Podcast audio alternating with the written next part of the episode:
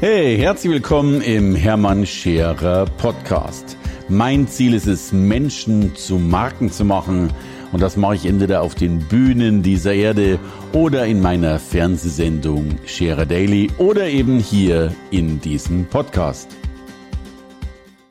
Hey, ihr Lieben, ich werde so häufig gefragt, ob ich ein paar ungewöhnliche Hacks habe oder wie ich mit Mitarbeitern umgehe. Und hier kommen ein paar ungewöhnliche Hacks und Co. Also meine beiden Standard-Hacks, äh, die aber auch nicht ganz typisch sind, ist, ähm, dass ich tatsächlich äh, ultra pragmatisch bin. Das heißt, äh, bei Mitarbeitern, ich möchte, dass alle E-Mails zum Beispiel immer beantwortet sind. Es gibt so diese Regel, dass, dass man nicht ins Bett gehen darf, ähm, sofern noch E-Mails im Posteingang sind. Ich glaube, wenn Menschen E-Mails im Posteingang haben, also mehr als die gerade, die aktuell gekommen sind, ähm, dann machen die was falsch.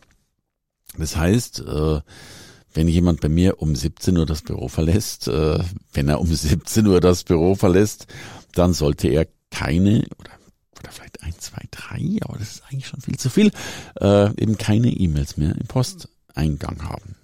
Natürlich, was danach in der Freizeit kommt, ist deren Sache. Bei mir ist es tatsächlich so, dass ich in der Regel nicht ins Bett gehe, ohne tatsächlich alle E-Mails beantwortet zu haben. Und der zweite Standard-Hack bei uns ist, den nennen wir Vergessen verboten. Ich möchte nie mit Mitarbeitern reden, die keinen Notizblock oder auch digitalen Notizblock bei sich haben, weil ich finde es total doof, wenn du irgendwas besprichst und äh, dann kommen die eine halbe Stunde später und sagen, du, ich weiß nicht mehr ganz genau, was du damit gemeint hast. Also ich bin so ein Freund davon, sofort alles zu reden, sofort zu streiten, in Anführungsstrichen, und danach den nächsten Schritt gehen. Das sind die Dinge, die Standard sind. Ich gebe euch ein paar verrückte Ideen mit. Ich kann mich erinnern, ich hatte mal einen, einen Coach und irgendwann habe ich den Coach gefragt, du, ich möchte meine Mitarbeiter ein bisschen besser voranbringen. Wie kann ich denn den Steinen aus dem Weg räumen? Und er stellte mir die Frage, warum willst du deinen Mitarbeitern äh, Steine aus dem Weg räumen? Und ich habe da lange drüber nachgedacht und habe das und ich werde da manchmal so fatalistisch und, und drehe das so extrem um und heute ist mein Credo, dass ich sage, ich möchte, dass Mitarbeiter Steine in den Weg gelegt bekommen. Ich will gar nicht mehr, dass es denen gut geht. Und ich meine das sehr respektvoll im Sinne einer Wachstumschance. Ja, wir alle kennen ja diesen doofen Spruch, der Wachstum außerhalb der Comfortzone und so weiter. Also, wenn ich Wachstum haben will, wenn ich Unternehmenswachstum haben will, äh, dann brauche ich ja Mitarbeiterwachstum. Und wenn wirklich Mitarbeiterwachstum in der Komfortzone nicht stattfindet, dann muss ich die rauskatapultieren. Und das ist das, was ich tue. Die haben ganz, ganz häufig Probleme. Und ich sage, schön, hoffentlich werden sie noch größer, weil desto größer die Probleme, desto größer die Problemlösungskompetenz, die man erlernen kann. Und desto besser logischerweise die Wertschätzung und damit auch desto besser die Wertschöpfung und damit auch, und auch daraus will ich gar keinen Hehl machen, das Honorar oder der Lohngehalt des Mitarbeiters. Ich versuche das übrigens schon gleich in den Bewerbungsgesprächen zu machen, zu sehen, wie sehr sind Menschen in der Lage, mit Steinen umzugehen, die man ihnen in den Weg wirft. Ich bin mittlerweile ein bisschen milder geworden. Manche sprechen ja schon von Altersmilde bei mir. Aber ich habe ganz häufig, ähm, äh, und das ist noch gar nicht so lange her, da habe ich in Bewerbungsgesprächen gesagt, damals war gerade äh, noch Barack Obama Präsident der Vereinigten Staaten, da habe ich so im Bewerbungsgespräch gesagt, Mensch, ich habe noch gar nicht so viel Zeit. Ähm, ich hätte schon eine klitzekleine Aufgabe für Sie, wenn es in Ordnung wäre. Äh, danach können wir noch weiterreden. Aber wenn Sie Lust haben, ähm, ich würde unheimlich gern mit Michelle Obama, der Präsidentin des, äh, der, der Ehegattin des Präsidenten der Vereinigten Staaten zum Abendessen gehen. Könnten Sie das mal schnell für mich realisieren? Kannst du dir vorstellen, in welche Augen du dann guckst? Die, die, die gucken dich an wie, wie keine Ahnung, wie, wie, wie tote Röhrenfernseher. Ähm, die, also erstmal, manche sind total erschrocken. Äh, manche gehen dann auch, äh, haben null Bock zum Arbeiten anzufangen. Manche fangen mit dir die Diskussionsrunden an, wie ernst man das jetzt meint, was ich dann immer sehr, sehr simpel erkläre. Und dann gibt es eben manche, die dann irgendwie tatsächlich checken, wie sie an Michelle Obama rankommen. und die kriegen von mir sofort den Arbeitsvertrag. Was ist das geil, wenn die da einfach, mein Gott, kriegen den Rechner hingestellt, du musst ja bloß mal googeln. Ja. Ähm, also ich liebe es, wenn wir, wenn wir Menschen helfen, mein Date mit Michelle Obama zu besorgen, was übrigens gar nicht schwer ist, ähm, aber es geht nur um den Mut, dieses Denken so zu haben. Herrlich. So, nächster Schritt. Ähm, es gibt einen Grundsatz bei uns und dieser Grundsatz heißt ähm, gleich hohe Verantwortung abgeben. Wir wollen, dass Menschen äh, sofort im Saft drinstehen. Ich finde das immer so spannend, wenn, wenn Mitarbeiter nach, nach fünf Monaten sagen, ah, Entschuldigung, ich bin da noch neu hier. Nein, du bist nicht neu hier. Ich erwarte, dass Mitarbeiter am zweiten, am dritten Arbeitstag voll im Saft stehen und einfach mal Gas geben. Und wir geben denen dann oft schon Projekte, die äh, noch nicht mal mehr im fünf, sondern im sechsstelligen Bereich, also 100.000 Euro und plus sind. Ich habe eine Mitarbeiterin bei mir, äh, eigentlich ein junges Mädchen, äh, mittlerweile Head of Events international, die ist noch keine 28, aber verantwortet letztlich äh, unsere Events, die tatsächlich äh, Multimillionen schwer sind. Und die macht das auf ganz grandiose Art und Weise. Und ich lasse sie da, also ich sage immer, äh, mach was immer du meinst. Weil, und das ist das nächste Grundverständnis. Ich glaube nicht, dass, ähm, dass ich, und diese Bezeichnung äh, verweigere ich auch anzunehmen, ich bin kein Chef. Ich bin nicht der, der sagt, wo es lang geht, weil ich nebenbei noch nicht mal Ahnung habe, wo es lang geht, sondern ich bin Mitarbeiter.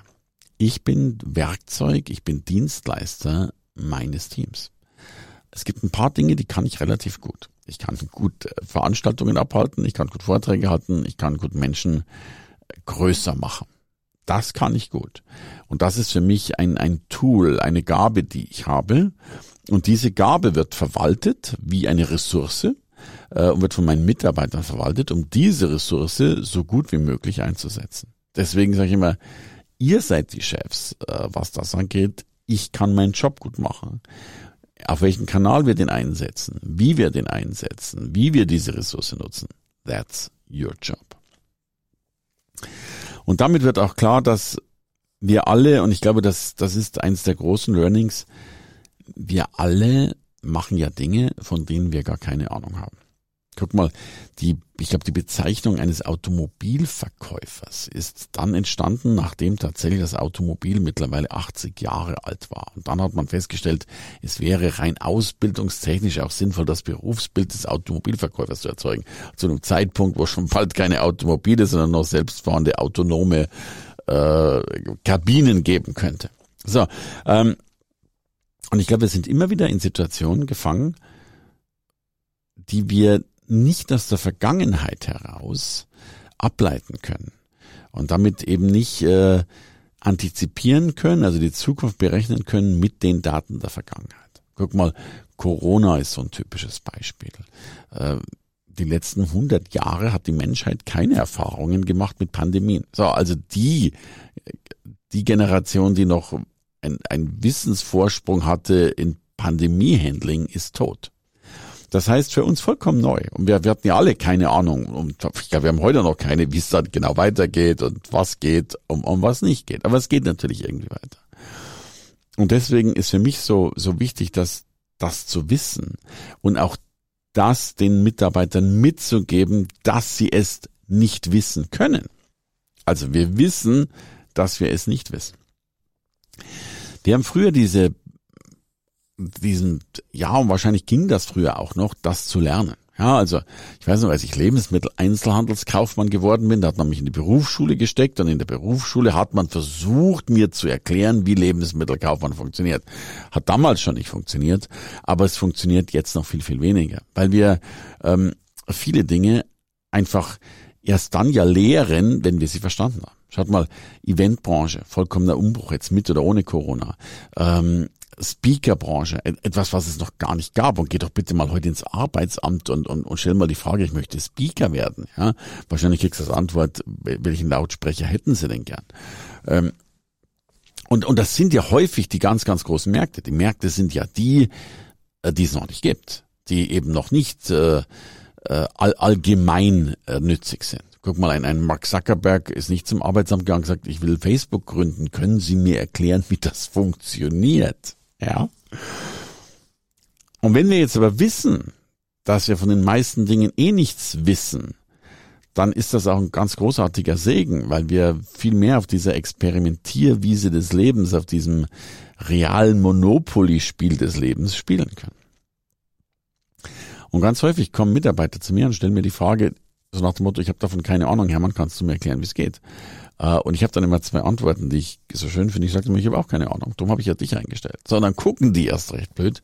Und dann sage ich, und das sage ich oft schon in den Vorstellungsgesprächen, ich sage dann oft schon, ich habe aber was für dich.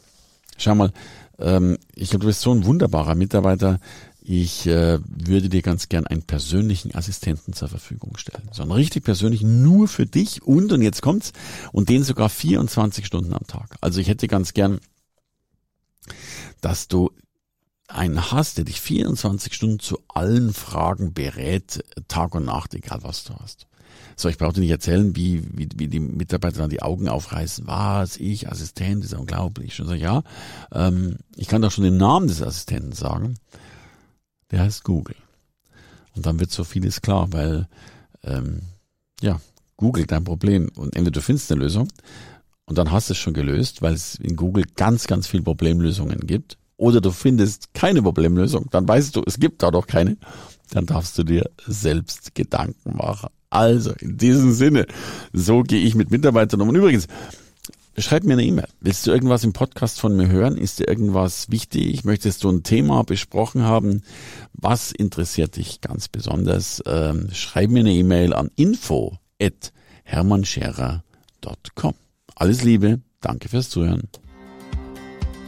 Hey, danke fürs Reinhören in den Hermann Scherer Podcast. Mehr Infos gibt es für dich unter www.hermannscherer.com slash bonus. Und ich sage erstmal Danke fürs Zuhören.